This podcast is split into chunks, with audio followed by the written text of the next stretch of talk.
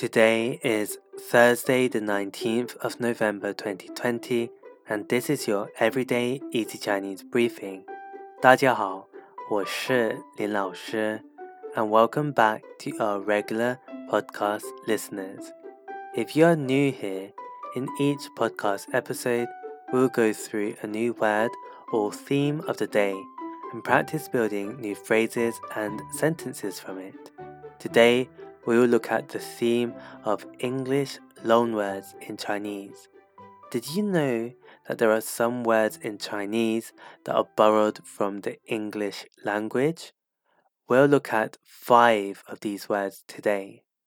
Let's see if you can guess the meaning of these words just from the sound of it. The first one is 培根,培根. Can you guess what this is? It is something that you eat, or you might not eat this. The answer is bacon. The second one is 卡通,卡通. This is something that you would watch.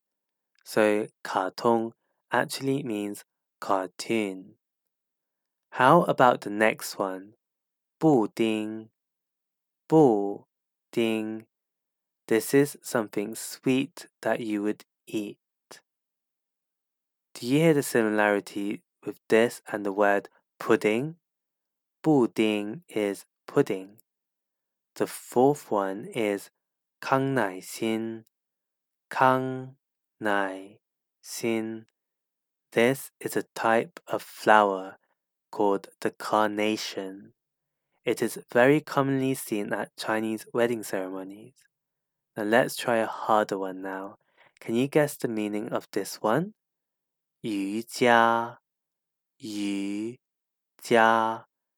This is a type of spiritual practice, one which we would call yoga. So that's it for today, where we looked at five words loaned from the English language.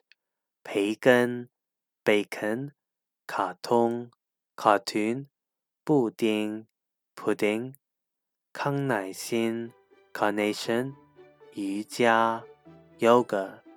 If you want to see these words and sentences written out, head over to the forum section of our website www.everydayeasychinese.com. Also, remember to subscribe to our YouTube channel, Everyday Easy Chinese, for free weekly Chinese lessons. See you over there.